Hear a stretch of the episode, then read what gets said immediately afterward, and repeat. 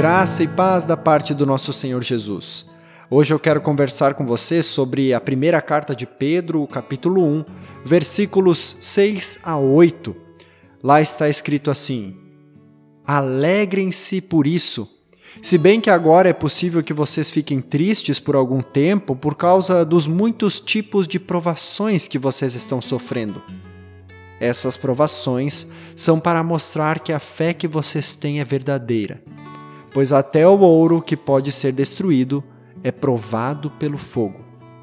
Da mesma maneira, a fé que vocês têm, que vale muito mais do que ouro, precisa ser provada para que continue firme. Meu querido irmão, você sabe como é que funciona o processo de refinamento do ouro? As alianças e joias feitas de ouro que nós conhecemos passam por um longo processo de refinamento e purificação até que fiquem prontas para comercialização. O ouro é um metal precioso que é encontrado na natureza cheio de impurezas. É muito comum encontrá-lo misturado com prata e outras substâncias para que ele se torne verdadeiramente valioso e apropriado para comercializar e para manusear, é necessário que seja refinado. O processo de refinamento é bem complexo e tem muitas etapas. São utilizados ácidos e outros produtos químicos para garantir que o ouro se separe das substâncias que o tornam impuro. Mas sem dúvida, a parte mais importante do processo de refinamento é quando o ouro passa pelo fogo. O fogo e o calor são essenciais para a purificação completa do ouro, para torná-lo líquido e separá-lo dos outros materiais pesados que estão misturados a ele. Quando o processo está terminado, o ouro se torna o mais precioso dos metais e as impurezas que antes reduziam o seu valor são queimadas.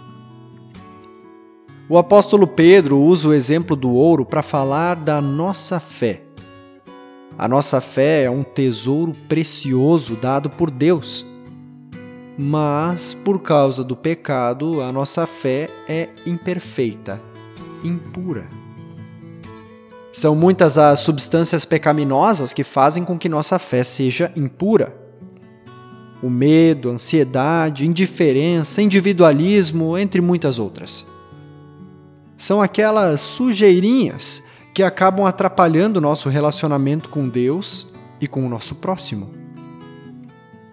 A fé, porém, pode ser purificada, refinada e pode se tornar ainda mais preciosa através das provações. As provações, ou seja, as dificuldades e desafios que nós enfrentamos são como o fogo para o ouro. As provações nos desafiam, nos tiram da zona de conforto, nos incomodam e, com isso, separam aquilo que é verdadeiro, aquilo que é puro, daquilo que é desnecessário, prejudicial, pesado. Jesus Cristo morreu para o perdão dos nossos pecados. Ele ressuscitou e com isso ele abriu as portas para o céu e para a vida eterna a todo aquele que nele crê. Essa é a nossa esperança, a razão da nossa fé, o Deus que nos dá a vida em Cristo Jesus. Essa esperança nos anima e nos fortalece para enfrentarmos as dificuldades que se colocam no nosso caminho, para enfrentarmos as provações doenças, desentendimentos, relacionamentos difíceis, perdas, problemas financeiros, essas coisas, essas situações trazem à tona, despertam aquelas substâncias que contaminam a nossa fé. E são dificuldades que todos nós enfrentamos. São como o fogo que queima o ouro. As provações são o fogo que desafia a nossa fé. Mas as provações não são necessariamente para nos derrubar, para nos fazer desistir. Na verdade, nós podemos e devemos usar esses momentos para nos aproximarmos de Deus. Ao invés de nos rendermos às circunstâncias, murmurarmos, desistirmos de lutar, nós podemos nos colocar ainda mais na presença de Deus em oração. Podemos meditar com mais intensidade na Sua palavra e nos apegarmos ainda mais às Suas promessas. Confiantes no amor de Deus e no agir do Seu Santo Espírito, a nossa fé vai permanecer e as provações vão queimar as impurezas que antes a enfraqueciam. A dúvida e a incerteza vão ser queimadas mas vai permanecer a certeza no cuidado de Deus.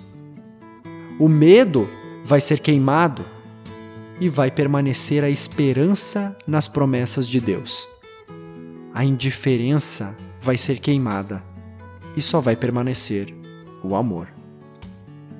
Quando entendemos as provações como uma oportunidade, nós percebemos que elas não nos ferem e não nos derrubam, mas fortalecem e purificam a nossa fé, nos tornando cada vez mais firmes no nosso relacionamento com Deus, cada vez mais confiantes no seu amor por nós.